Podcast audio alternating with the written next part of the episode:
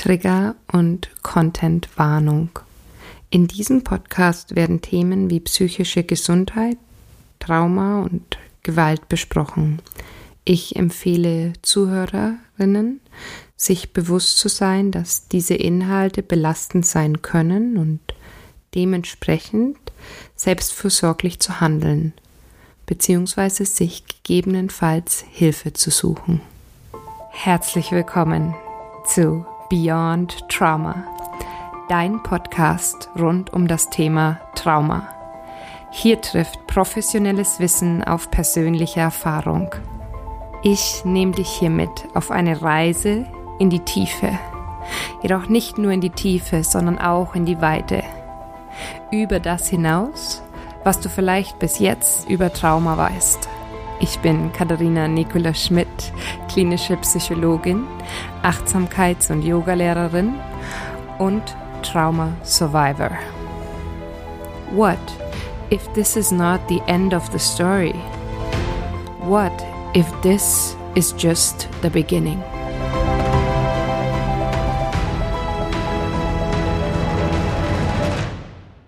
Super schön, dass du wieder eingeschalten hast und willkommen zur zweiten Episode Beyond Trauma. Heute mit Trauma und Kindheit. Und ich muss da immer ganz doll grinsen, denn wenn Psychologin das Wort Kindheit in den Mund nimmt, ist ja ganz häufig so dieses, was ich höre, ist, ja, ihr Psychologen, ihr sucht immer in der Vergangenheit und schaut, was da los ist und wer vielleicht ähm, Einfluss darauf hat, dass ich so bin, wie ich jetzt bin, beziehungsweise ähm, ein bisschen dieses Suchen und Wühlen und Forschen, was da eigentlich los ist und warum wir ja so sind, wie wir sind. Und ich muss ganz ehrlich sagen, für mich als Psychologin ist es vollkommen okay, dass du vielleicht oder auch andere Menschen diesen Blickwinkel ähm, oder diesen Blick auf mich so haben. Ich habe tatsächlich den Film und das Buch ähm, Emil und die Detektive total geliebt und muss da immer lachen. Ich liebe auch nach wie vor die drei Fragezeichen sehr. Ja, ich bin ein großer Fan. Ähm, es ist in Ordnung, ähm, dass es Menschen in der Gesellschaft gibt, die sich auch dafür interessieren, wie die Vergangenheit mit dem jetzigen zusammenhängt und was da vielleicht miteinander in Verbindung steht. Und wenn es zur Psychologie kommt, dann ist es einfach ein super wichtiger Aspekt. Das bedeutet jedoch nicht, dass wir alles, was wir erlebt haben in der Vergangenheit, zerlegen müssen, ja, und ähm, auf die Goldwaage legen müssen und sagen müssen, weil das passiert ist, deshalb ist es so und nur deshalb ist es so, okay? Mm, wir dürfen da schon auch mit der Vergangenheit tatsächlich auch echt achtsam umgehen und achtsam bedeutet im Hier und Jetzt, ja, mit dem, was sich im Hier und Jetzt zeigt. Das ist auch das, was ich oftmals versuche in meinen Therapiesitzungen mit meinen Klientinnen immer den Sprung auch zu machen von der Vergangenheit ins Jetzt. Ja, wenn wir uns nur in der Vergangenheit aufhalten und da in der Kindheit hm, drin rumwursteln, sage ich mal, und aus, aus der Vergangenheit nicht ins Jetzt kommen, dann hat es einfach wenig Effekt meines Erachtens auch auf das, was wir heute erleben, wie wir die Welt wahrnehmen und wie wir uns zurechtfinden in der Welt. Und doch ist es existenziell wichtig, dass wenn Trauma in der Kindheit erlebt worden ist, schon nochmal zurückzugehen und zu dem Erlebnis bzw. zu dem Gefühl, je nachdem, ob man es wirklich benennen kann oder ob es der Körper einem signalisiert, dass man Trauma erlebt hat, ist es unfassbar wichtig, da zurückzugehen und es schon einmal klar zu benennen und zu sagen, das ist das, was passiert ist. Und das ist das, was sich verändert hat dadurch. Und das sind die Veränderungen, mit denen ich heute in meinem Leben zu tun habe.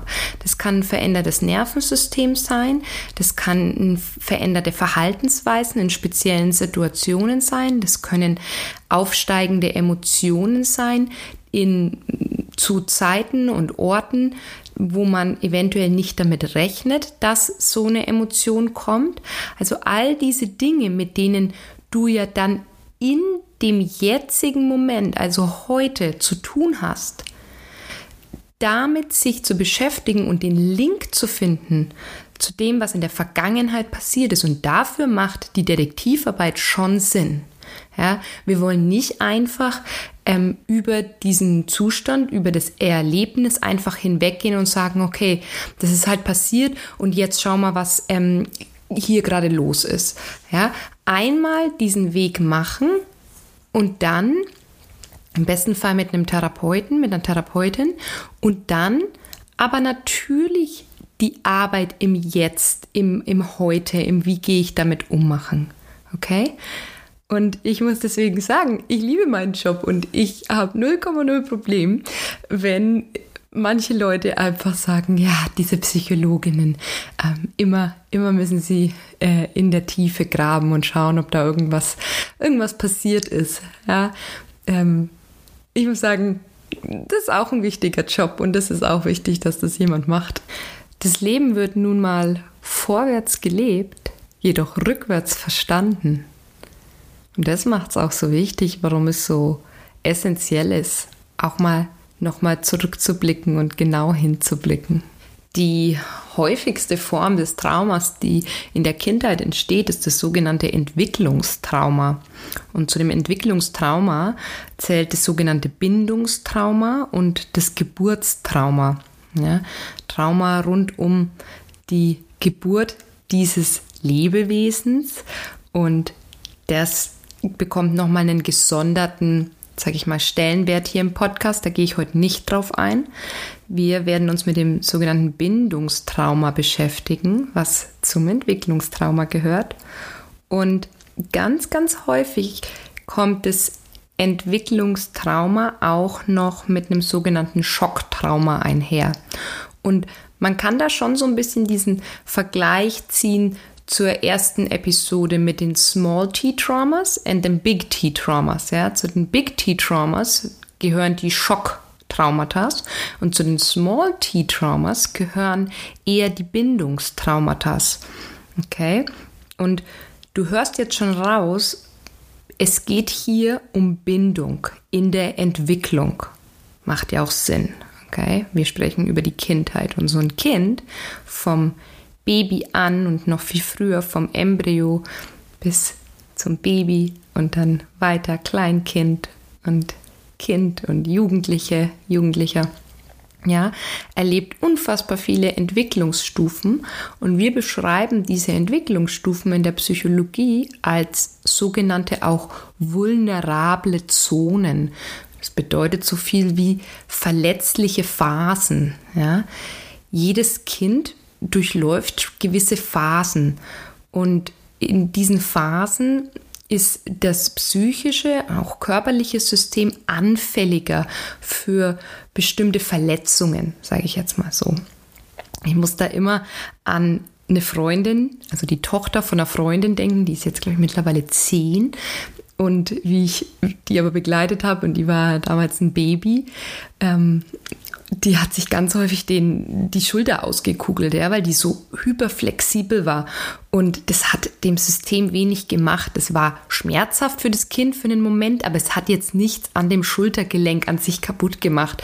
Und die die Ärztin hat eigentlich immer eher gegrinst und hat gesagt, ja, passen Sie halt auf, dass sie nicht zu sehr in diese Bewegungen geht. Und das ist natürlich bei einem Kind schwer, weil die sind neugierig, die explorieren, die sind im Spiel, die sind vertieft, wenn die im Spiel, im, am Spielplatz sind, ja, die haben anderes zu tun, als darüber nachzudenken, ob sie sich jetzt hier die Schulter nochmal auskugeln.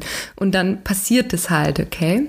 in einem anderen Zustand, aber wenn, wenn das Kind sozusagen älter wird, ist es zum einen gar nicht mehr so leicht möglich und zum anderen geht es auch mit ganz anderen ähm, Schwierigkeiten einher, wenn das, das Schultergelenk ausgekugelt ist mit zwölf Jahren, ja, oder mit vier Jahren. Das macht einen Unterschied. Heißt, wir haben sogenannte eben psychische und körperliche vulnerable Zonen und in diesen sensiblen Zonen geht es ganz häufig, wenn wir uns die psychische Konstellation des Kindes anschauen, des Jugendlichen, ähm, um das Thema Bindung.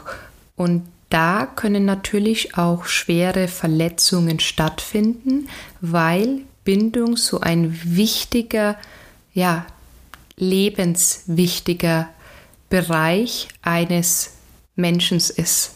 Ja, es macht uns als soziale Wesen, als Human Beings aus, ist wie sicher wir gebunden sind, wie sehr Bindung, wie viel Bindung und wie sehr wir Bindung erlebt haben. Und um dir das zu verdeutlichen, stell dir bitte einfach mal vor, wie ein Baby neun Monate lang, ohne sich um etwas sorgen zu müssen, über die Nabelschnur mit der Mutter verbunden war, versorgt worden ist, ohne dass es sich Sorgen machen musste. Es war zutiefst abhängig, heißt dieses Lebewesen im Bauch, zutiefst abhängig, ja, wenn die Mama nicht gegessen hat, wenn die Person nicht gegessen hat, hat es Auswirkungen auf das Baby. Wenn die Person nicht getrunken hat, nicht genug geschlafen hat, sich nicht austauschen konnte, ähm, alleine war mit ihren Emotionen, niemanden hatte, mit dem sie drüber reden konnte, all diese Sachen waren komplett verknüpft und connected mit dem anderen Lebewesen über die Nabelschnur. Heißt da, war das erste Mal so eine ganz tiefe, unzertrennliche Bindung vorhanden zwischen Mutter und dem Säugling. Und es ist wirklich wichtig, das zu verstehen und dass wir uns das ähm, so auf der Zunge zergehen lassen, weil ich immer wieder beobachte, dass Menschen dieses Thema Bindung unterschätzen. Und dadurch werden auch Bindungstrauma und in dem Fall dann die Entwicklungstrauma so unterschätzt. Und das ist das, was Peter Levine auch gesagt hat, schon häufiger, der Traumaforscher, dass die sogenannten Entwicklungstraumata komplett bagatellisiert werden in unserer Gesellschaft, beziehungsweise nicht als das angesehen werden, was sie eigentlich sind. Und zwar tiefe Wunden im Beziehungsmuster und Bindungsmuster eines Lebewesens. Okay? Deswegen ist es so wichtig, dass wir uns diesen Ursprung einmal bewusst machen. This deep connection between mother and baby There's so much love. Okay? There's so much support. Das ist ganz, ganz, ganz viel, ohne zu fragen, bekommt das Baby. Und in dem Moment, wo das Baby auf die Welt kommt, wo dieses Lebewesen hier in dieser Welt ankommt, wird ein Teil dieser Bindung tatsächlich durchbrochen. Und das ist in Ordnung. Das ist Teil unserer ähm, ja, Human Existence, unserer ähm, Art und Weise, wie wir hier leben auf der Erde. Jedoch ist es wichtig, dass wir das Thema Bindung total auf dem Schirm haben, denn so kann sich ein Kind langsam Stück für Stück im besten Fall frei und gesund und körperlich und psychisch stark entwickeln, wenn durch die Bezugspersonen eine sichere und starke Bindung gegeben wird. Das bedeutet nicht, dass eventuell die Bezugspersonen auch mal ja, sich daneben verhalten oder mal ähm, einen Fehler machen oder das Kind eventuell mal verunsichert ist, ähm, ob die Mama oder der Papa oder die beiden Mamas, die beiden Papas, wie auch immer, ähm, sie vom Kindergarten abholen, ja. Denn wir bekommen im Leben immer wieder die Chance, auch zu sagen, oh, ich sehe, das hat dich verletzt. Oh, du hast, wurdest dadurch verunsichert. es tut mir leid. Ja, wir können uns bei Kindern entschuldigen als Erwachsene. Das ist ein ganz, ganz wichtiger Punkt. Ich spreche da gefühlt jeden Tag mit Klientinnen drüber. Wir sind in der Lage zu erkennen, oh, ich habe gedacht, das ist so in Ordnung, das passt, das ist für mein Kind ein sicher, eine sichere Bindung, das ist ein sicheres Verhalten und wir merken dann nach, im Nachhinein, oh, war es doch nicht. Mein Kind war dadurch verunsichert, ähm, ja, sich seiner Sache, ihrer Sache nicht so sicher, hat nicht gewusst, ob ich wirklich auftauche, ob ich da bin. Und dann können wir sagen, hey, ich sehe dich, das ist in Ordnung, ich bin da jetzt und es tut mir leid, dass ich das nicht ähm, vorher entdeckt habe. Ja, heißt, wir haben so viele Möglichkeiten, da auch Korrektur einzuladen in unsere Verhaltensweisen, denn wir sind nicht perfekt, okay? Ähm, ich glaube, vor allem frühere Generationen haben über das Thema Bindung auch einfach nicht so viel ähm, Wissen gehabt, wie wichtig das ist. Das bedeutet aber nicht, dass wenn es einem bewusst wird, dass man nicht retrospektiv sagen kann, I'm sorry. I see it now. Ja, also für all die Mamas, Papas, Bezugspersonen, äh, Tanten, Omas, Opas, wie auch immer da draußen, die ähm, vielleicht glauben, okay, da gab es Aktionen, die waren vielleicht irgendwie nicht gerade super dienlich für das Gefühl von Sicherheit und Bindung. It is never too late to say I'm sorry. I recognized it. It's never too late. Okay? Das kann sogar zur Heilung äh, beitragen. So, und ein, so ein Bindungstrauma kann eben nicht nur durch die Bezugspersonen ausgelöst werden, sondern kann auch durch die anderen Kinder ausgelöst werden, die mit einem zusammen mm, in der gleichen Klasse, im gleichen Kindergarten, etc. in der Schule gemeinsam sind. Denn wir sind diese sozialen Wesen, wir Menschen, und es ist für unsere Entwicklungsschritte extrem wichtig, auch sicher gebunden zu sein im sogenannten Außen. Also bedeutet mit unseren Freunden und Freundinnen, mit Klassenkameradinnen, mit anderen Kindern vom Kindergarten. Heißt, das ist etwas, was die Bezugspersonen nur bedingt abfedern können. Okay? Wenn ein Kind irgendwann ein Alter X erreicht hat, sehnt es sich ja auch danach, sich ein wenig abzunabeln, Kinder kennenzulernen, mit anderen zu spielen, ja, in dieses neugierige Entdecken zu gehen und zu merken im besten Fall, oh, ich bin hier auch sicher, ich werde hier geliebt, ich werde anerkannt, meine Meinung zählt, ähm, ich werde eingeladen, ich bin ein wichtiger Spielkamerad. Ja, all diese Dinge sind extrem wichtig für ein Kind und essentiell in diesen Entwicklungszonen, über die wir gesprochen haben. Und später als Jugendliche ist es natürlich genauso. Da geht es natürlich viel mehr dann auch darum, habe ich eine Clique? Sind es Menschen, mit denen ich meine Werte und Ansichten teile? Da geht es vielleicht jetzt nicht mehr so viel darum, kann ich mit denen spielen, sondern da geht es vielmehr darum, ähm, ja, welche Werte vertreten die?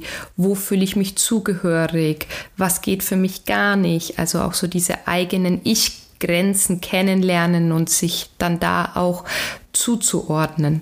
Und auch da geht es wieder darum, ist der Mensch, der Jugendliche, die Jugendliche sicher gebunden, fühlt sie sich wohl. Okay? Und da kann es natürlich zu Verletzungen kommen in diesen Bereichen. Also ich habe es jetzt schon gerade genannt. Ähm, bei Kindern hat es natürlich andere Auswirkungen wie bei Jugendlichen und natürlich, was am existenziellsten und am schwierigsten ist, ist, wenn ein Bindungstrauma durch die Bezugspersonen stattgefunden hat. Heißt es bedeutet, die Bezugspersonen sehen das Kind nicht, kümmern sich eventuell nicht, ähm, die Bedürfnisse werden nicht bedient befriedigt, das Kind ruft um Hilfe, man wird es wird aber nicht geholfen. Das Kind ähm, fragt und teilt sich mit mit seinen Emotionen. Jedoch glauben die Erwachsenen, dass sie es besser wissen und lassen das Kind dann in dem Fall im Stich oder hängen oder können auch einfach nicht. Ja, das gibt es auch, wenn eine, eine Bezugsperson zum Beispiel schwer krank ist, kann es sein, dass ein Entwicklungstrauma sich in einem Kind bildet, weil die Person nicht da war. Bedeutet aber nicht, dass die Person nicht da sein wollte. Das ist aber für den, für die Psyche, für das Entwicklungssystem eines Kindes relativ irrelevant, ja, weil was bleibt, ist das Gefühl. Die Bezugsperson war nicht da. Ja, später kann man natürlich dann kognitiv übers Denken sagen, ja, die war nicht da, weil sie schwer krank war. Trotzdem ist der Schmerz entstanden, verstehst du? Und mit dem ähm, gilt es zu arbeiten. Trotzdem ist die Wunde entstanden und mit der gilt es zu arbeiten. Und wenn wir die nicht heilen und wenn wir da nicht genau hinschauen und Sorge dafür tragen, dann auch im späteren Alter, dann klafft diese Wunde, dann eitert die, dann ist die nicht sauber, weil wir uns nie drum gekümmert haben und die da so vor sich hin ähm, wuchert, macht. Okay? Trauma bedeutet so viel wie Wunde, kommt aus dem Griechischen. Ja, Trauma ist gleich Wunde. Und das verdeutlicht es natürlich nochmal. Wir können körperliche Wunden haben, aber halt eben auch die seelischen Wunden. Und um die dreht sich ja hier in dem Podcast. Und eine Sache, eine nicht sichere Bindung, ist eben ein möglicher Auslöser für Trauma. Abschließend ist hier noch zu erwähnen, dass Natürlich, weil Kinder sehr viel feiner, sensibler in diesen Entwicklungszonen auch unterwegs sind, die Welt erst kennenlernen, dass wenn Kinder hm, Erlebnisse erleben, die herausfordernd sind, dass die viel stärker auf die wirken als jetzt ein, wenn wir das Gleiche erleben würden als Erwachsene. Also ein einmaliges traumatisches Ereignis im Erwachsenenalter kann in der Regel besser verarbeitet werden als wiederholte und über Jahre andauernden Traumata im Kindesalter, die vielleicht von der Intensität, des, wenn man sich das Einzelne anschaut, sehr viel geringer sind. Und das ist genau das, was wir letztes Mal mit dem Small T Trauma besprochen haben. Ja, Je enger die Beziehung zur verursachenden Person ist, also in dem Fall jetzt, jetzt gerade gehupt, ähm, die Bezugsperson, ja, also Mama, Papa, Mama, Mama, Papa, Papa, ihr wisst, was ich meine. Freunde im Kindergartenalter, ja, Schulkameraden, weil das ist die Gruppe, mit der ich mich täglich fünf bis sechs Stunden treffe. Ja, das ist meine Bezugspersonengruppe. Wenn da Trauma stattfindet, ist es viel einschneidender, wie wenn das wo stattfindet mit der Verkäuferin in einem Klamottenladen, die sagt, ähm, die Hose schaut total bescheuert an dir aus. Ja? Kann auch unfassbar wehtun, hat aber einen anderen Impact, wie wenn die eigene Mama sagt, die Hose schaut richtig schlecht an dir aus. Wow, schaust du kacke in der Hose aus. Das macht einen riesen Unterschied. Und je mehr unterstützende Faktoren das Kind hat, ja, desto hm, wahrscheinlicher ist es natürlich, dass sich keine Spätfolgen ähm, von Trauma ausbilden. Ganz viel Input, ganz viel Learning. Jetzt aber zur Praxis und wir gucken uns an, wie das dann sich ja, zeigt bzw. genau ausschauen kann. Und ich arbeite hier heute wieder mit meinem eigenen Beispiel und wir haben ja letzte Woche darüber gesprochen, ähm, über den ersten Tag an der Uni und wie es mir dort ging und dass das ja eigentlich nur in Anführungsstrichen Symptome von etwas tiefer liegenden war, und zwar Trauma und in dem Fall ein Bindungstrauma, also ein Entwicklungstrauma aus der Kindheit. Okay?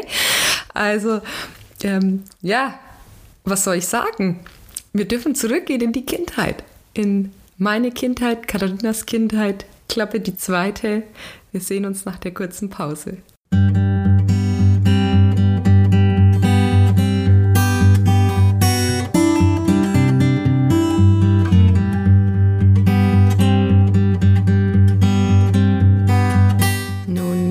Folgt wieder ein sehr persönlicher Abschnitt und für all diejenigen, die sich vielleicht da draußen fragen, warum macht sie das? warum teilt sie das mit mir? Ähm, vielleicht interessiert es dich mega, vielleicht bist du, findest du es einfach nur gut und vielleicht irritiert es dich, ähm, egal wie. Ich mache das nicht leichtsinnig. Okay? Hier steckt jahrelange Arbeit mit meinem Inneren und mit meinen Therapeutinnen und mit meiner Meditationspraxis, mit meiner Yoga-Praxis, mit meinem Zugang zum Buddhismus. Ja, das steckt alles hier drinnen, dass ich heute hier sitzen kann und darüber sprechen kann, die ich mitnehmen kann in meine Welt, in das Entwicklungstrauma, das ich erlebt habe, so dass du im besten Fall etwas davon lernen kannst.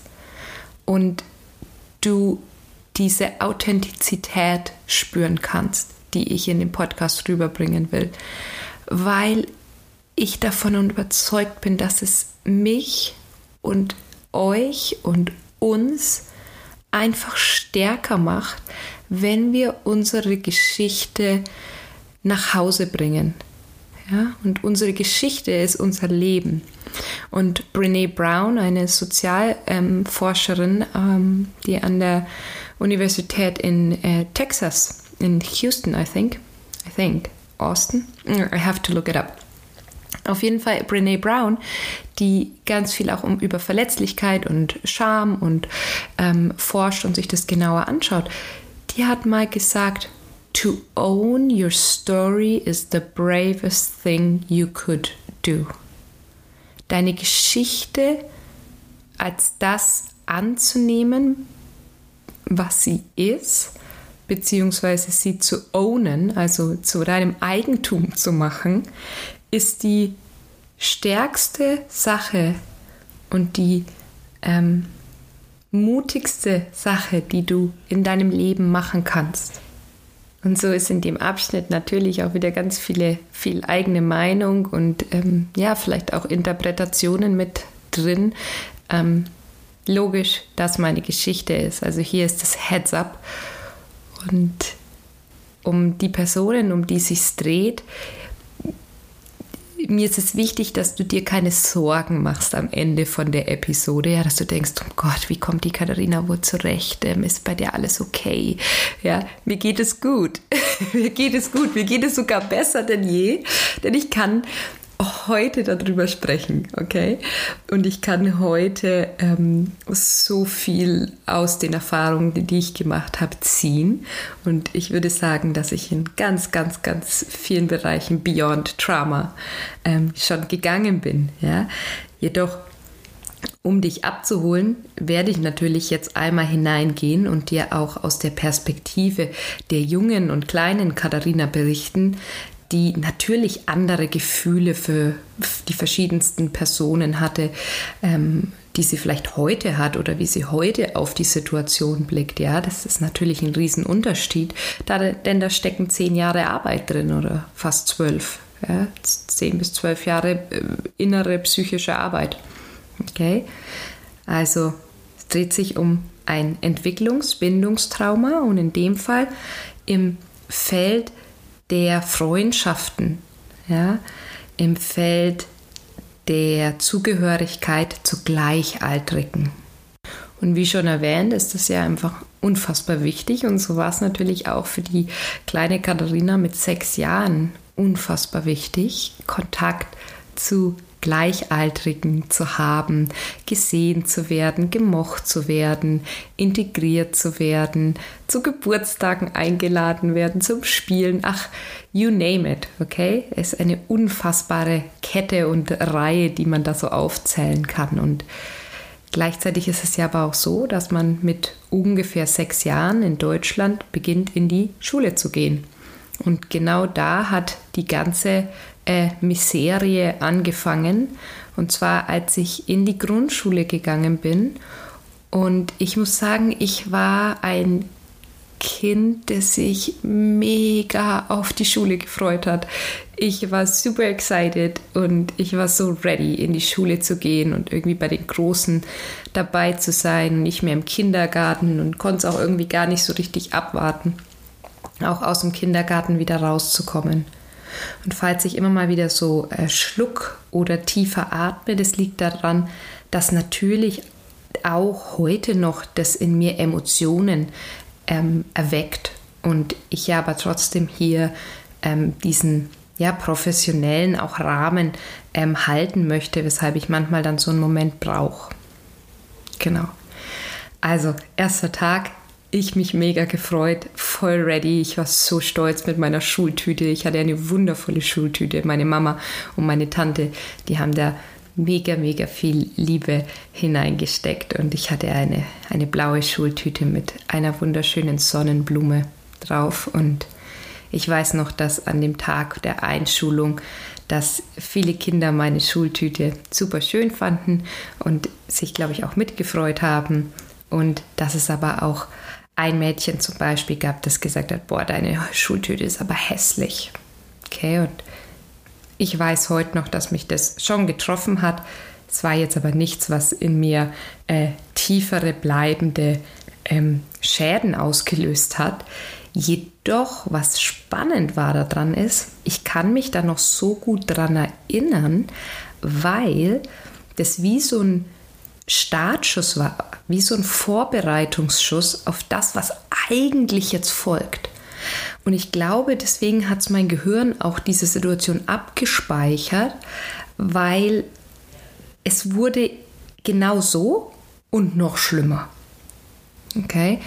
Und das ist, glaube ich, der Grund, warum mein Gedächtnis diesen Moment auch festgehalten hat.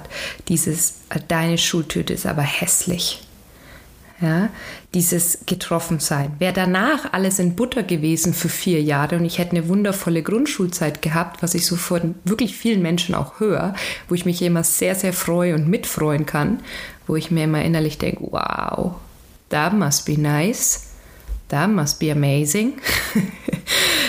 kann ich nur sagen, nicht für mich. Ja. Und deshalb glaube ich, ist dieser Tag einfach noch sehr präsent ich würde auch sagen, dass ich zu dem Zeitpunkt ein sehr gutes hm, Selbstkonzept hatte. Also ich habe über mich geglaubt, dass ich eine nette Person bin, dass ich hilfsbereit bin, dass ich interessiert bin, dass ich neugierig bin, dass ich mich gut bewegen kann, ja, dass ich gerne mit anderen spiele, dass ich Dinge teile.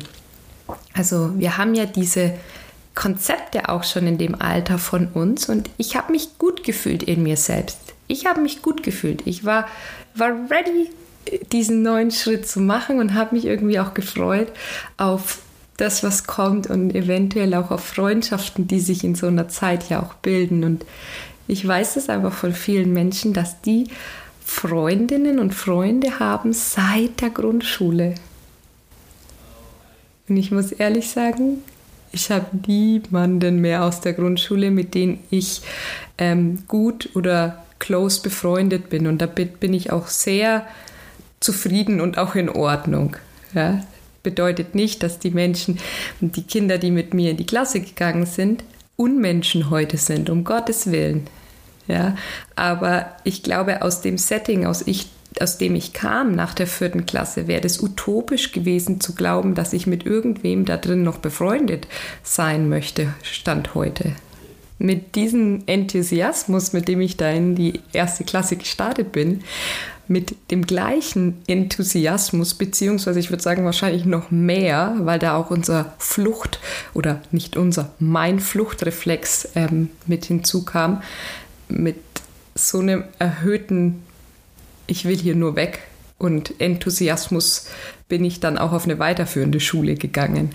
Also mich konnte nichts mehr in der vierten Klasse in dieser Grundschule halten. Ich war so damn happy to leave that place and to leave that little village. Ja, ich war da echt sehr, sehr dankbar ähm, und habe mich sehr gefreut auf einen neuen Abschnitt, wo viele von den Klassenkameradinnen, die ich in der Grundschule hatte, nicht mehr in der gleichen Schule waren und auch nicht mehr den gleichen Schulweg oder wenn dann nur einen ähnlichen Schulweg hatten. Ja, dafür war ich schon sehr dankbar und es waren sehr gute Sommerferien, daran kann ich mich erinnern, weil natürlich in diesen Sommerferien diese Gefahr und dieses Wissen, im September geht es wieder los mit diesem ganzen Trauma, ähm, nicht mehr gegeben war. Ich wusste, es kommt was Neues. Und dafür war ich sehr, sehr dankbar. Das hat mich aber natürlich zutiefst verändert. Und jetzt, was ist tatsächlich vorgefallen? Ich glaube, es kamen mehrere Dinge zusammen in dieser Klassengemeinschaft. Es war eine interessante Klasse. Die Lehrerin von damals, die vor allem drei, vier, die uns in der dritten und vierten hatte, die hat einmal gesagt, das war die eine der schlimmsten Klassen, die sie je unterrichtet hatten. Also wir hatten wirklich sehr, sehr interessante Charakteren ähm, in dieser Klasse. Das war, glaube ich, mal so der so ein, ein Grund. Und der andere war tatsächlich dieses Klicken, diese Klickenbildung. Und zwar vor allem tatsächlich war das das, was zwischen den Mädels abgelaufen ist, diese ständig wandelnden Klicken, wo jemand rausgekickt wird, dann darf er ein paar Tage dabei sein, dann wird er wieder rausgekickt, dann darf er dabei sein, dann wird wieder gelästert, dann wird wieder ähm, geschimpft, dann wird wieder Gehässigkeiten ausgeteilt und dann wird man aber am Ende vielleicht sogar doch noch zum Geburtstag eingeladen, so ungefähr. Und das, muss ich sagen, hat sich in den Jahren 3, 4 extrem stark ähm, ausgewirkt. Und ich muss ganz ehrlich sagen, es hat sich auf mich extrem heftig ausgewirkt. Ich habe mich in den kompletten vier Jahren nicht so gefühlt, dass ich irgendwo dazugehöre. Ich habe nicht zur coolen Clique gehört, ich habe aber auch nicht zur so-called uncoolen oder nicht so popularen Gruppe gehört. Ich war sehr häufig zwischen den Stühlen.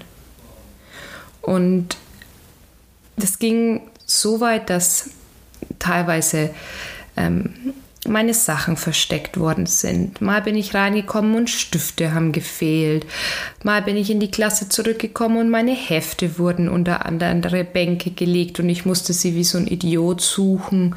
Also lauter so Sachen, die so eine Kinderseele vielleicht einmal abkönnen, vielleicht auch zweimal abkönnen, aber kontinuierlich.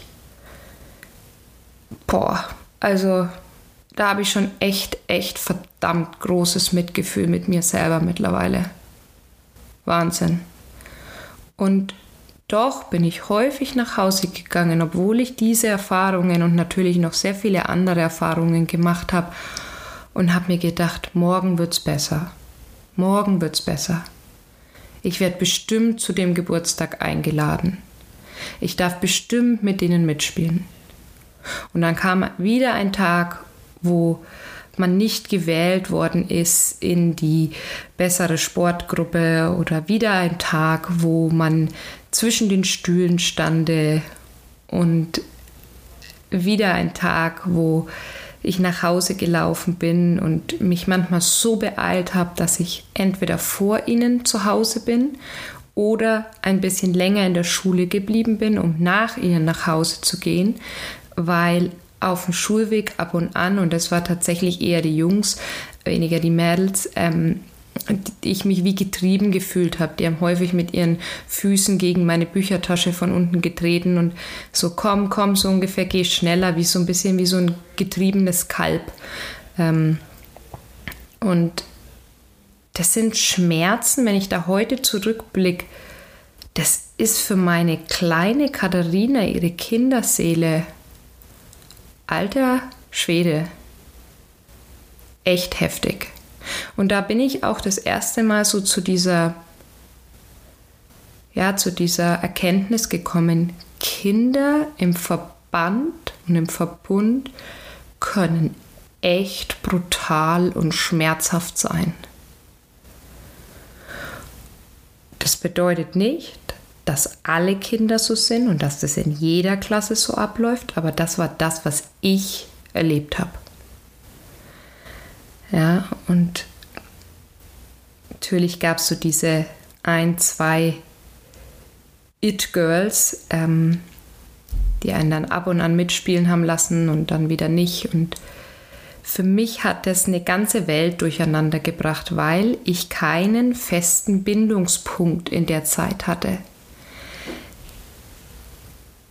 Es fühlte sich so an, dass es irrelevant ist, ob ich da bin oder nicht dass ich es nicht wert bin, dass man mit mir spielt. Dass ich es nicht wert bin, mit mir ordentlich umzugehen. Dass mit mir irgendwas nicht stimmt. Und natürlich hat sich in der Zeit dieser Glaubenssatz gepflanzt und auch geprägt. Und das Schlimmste an der ganzen Nummer ist ja dann noch, dass dann häufig noch erwachsene Menschen sagen, wenn man das dann erzählt, was man erlebt, was man fühlt. Dass Erwachsene dann sagen, sei keine Petze, das ist das, was ich von meiner Grundschullehrerin einmal gehört habe, sei keine Petze, ja, oder von anderen Personen, naja, die sind halt blöd, das sind, die sind halt blöd, die Kinder das hat 0,0 in mir aufgelöst, dass ich über mich geglaubt habe, mit mir stimmt was nicht. Ich bin es nicht wert, ähm, eine gute Freundin zu haben oder in einer Clique auch gleichermaßen dabei sein zu dürfen. Ja, dass Erwachsene bzw. auch Bezugspersonen nicht erkannt haben, diesen tiefen emotionalen Schmerz über Jahre das finde ich schon ziemlich krass. und da gibt es natürlich tausende von Gründen, warum man das nicht erkannt hat und wie, wie eventuell äh, man ähm, das besser hätte erkennen können und so weiter und so fort. Ist nicht meine Realität. Klar kann man sich anschauen. Ist auch im Endeffekt, Entschuldigung, ab und an ähm, mal wichtig dahin zu schauen. Aber was am Ende bleibt, ist doch das Gefühl, was in dem Fall in mir hängen geblieben ist. Und zwar verwundete Bindungs- oder Bindungsversuche, die gescheitert sind mit den Kindern. Warum hat man mich nicht aus der Klasse rausgenommen?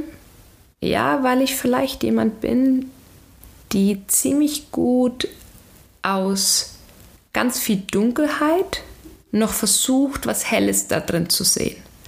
Und das manchmal sogar so weit, dass ich mir selbst wehtue. Okay?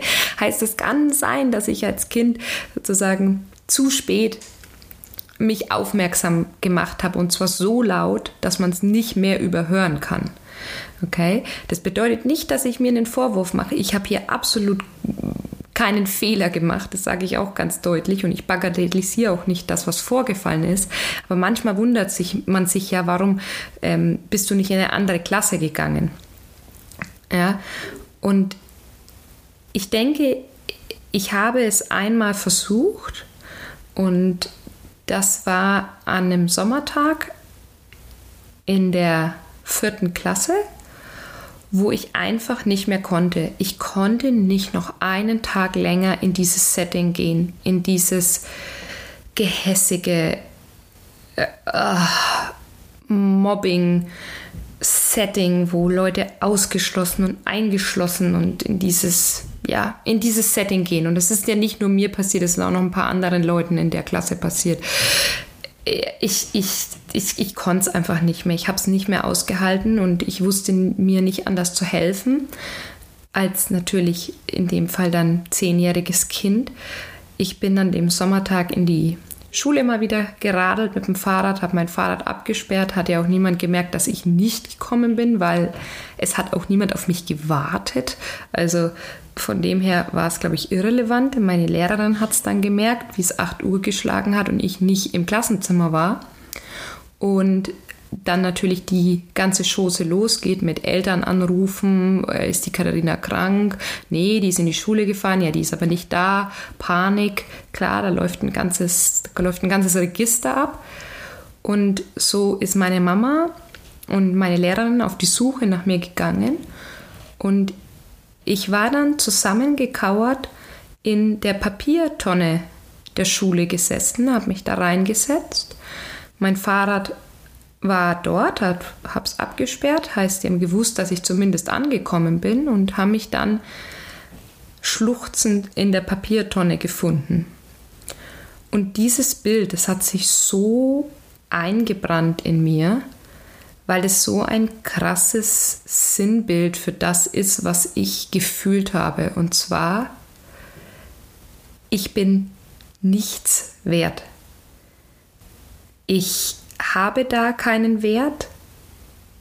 Ich bin ja Müll.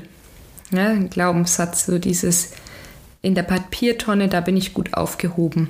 Da bin ich sicher, findet mich keiner und der Tag kann einfach an mir vorbeistreichen, ohne dass ich nochmal da rein muss. Das war natürlich ein Schocker für alle, und gleichzeitig natürlich auch ein absoluter Aufzeiger, was da die Monate und Jahre davor abgelaufen ist. Nachdem ich dann die beiden gefunden haben, war mein größte Sorge, dass die Lehrerin etwas in der Klasse sagen wird. Größte Sorge, weil dann würde das ja noch schlimmer werden. Dann würden die ja mich noch mehr triezen dann wäre ich ja noch mehr die komische, der Weirdo, die in der Mülltonne sitzt und weint. Also ich habe die angefleht, nichts zu sagen. Das Einzige, was sie dann gesagt hat, ist, dass sie sowas wie Mobbing nicht duldet. Ja gut, das zu der Zeit, das interessiert Kinder jetzt, glaube ich, auch nicht so sehr, aber gut. Das war das, was sie gesagt hat und ab dem Zeitpunkt hatte das natürlich meine Mama auch viel, viel mehr auf dem Schirm und ähm, ja, hat auch heute noch unfassbar ja, viel Verständnis und erkennt da auch Dynamiken teilweise mit mir, ähm, genau, die da ablaufen. Heißt, ich wurde da schon getröstet und gehalten und dann auch getragen. Also ja, vor allem durch meine Mama, ähm, der das, glaube ich, auch echt das Herz gebrochen hat, also ihre Tochter so zu sehen. Ähm, ich stelle mir das manchmal und habe mir das in der Psychotherapie auch öfters mal vorgestellt, wie das für mich wäre, wenn das meine Tochter gewesen wäre in der Mülltonne. Boah, Halleluja, ey. Also das ist schon auch nicht ohne, so auf der anderen Seite. Ähm, genau. Und das nenne ich mal ein Bindungstrauma der anderen Kategorie. okay? Ähm, ein starkes Bindungstrauma und das hat sich natürlich dann in der Realschule durchgezogen und in der Voss und auch an der Uni hatte ich damit nach wie vor zu tun und jetzt die Erklärung, ta ta ta ta ta, ta surprise, surprise, surprise, ähm, dieser Weg wieder an die Uni war ein Triggerpunkt.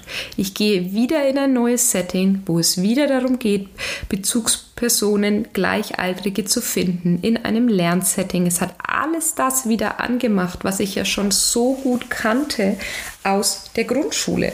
Ja, und mein Körper hat sich erinnert. Und dann hat es Shabam reingehauen und ich war komplett wieder in der Hilflosigkeit, in der Ohnmacht, in dem Gefühl von, ich werde hier eh niemand finden, ich bin es eh nicht wert.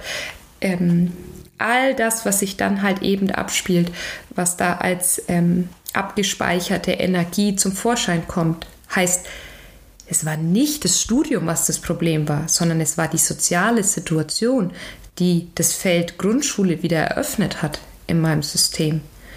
Und deshalb war es nur das Symptom von etwas, was ja viel, viel tiefer liegt. Und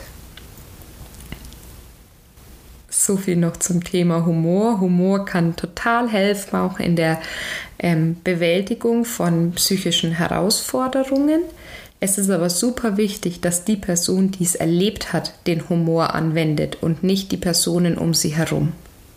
Ich reagiere ganz giftig, wenn andere Menschen humorvoll mit meinen ähm, Schmerzen umgehen. Ähm, das ist für mich, äh, geht für mich gar nicht. Ich finde es auch eine Frechheit. Jedoch kann ich über meinen eigenen Schmerz und über mein eigenes Trauma, das, was ich erlebt habe, da schon mit Humor arbeiten. Und das bringe ich jetzt hier auch immer wieder in den Podcast mit rein. Bedeutet aber nicht, dass du dich über das, was ich erlebt hast, äh, sag ich mal, lustig machen kannst, beziehungsweise damit einen humorvollen Umgang ähm, zu finden. Genau. Und jetzt kann ich nur sagen, viel Freude beim Verarbeiten. Nein, melde dich, gib Feedback, schreib mir gerne. Ich freue mich auf nächste Woche, denn das war's noch nicht zu diesem Entwicklungstrauma in der Grundschule, sind ja vier Jahre, kommt auch noch in meinem speziellen Fall ein Schocktrauma dazu. Und darüber sprechen wir nächste Woche. Also es wird nicht langweilig, Leute. Es, es reißt noch nicht ab.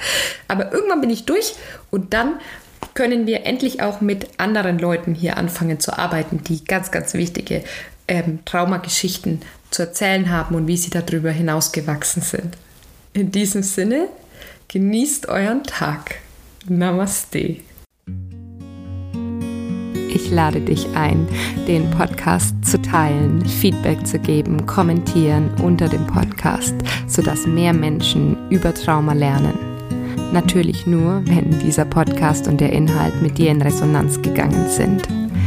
Ich bin sehr froh, dass du da warst und ich hoffe, dass du etwas für dich und für die Menschen, die du liebst und um dich rum sind, mitnehmen konntest.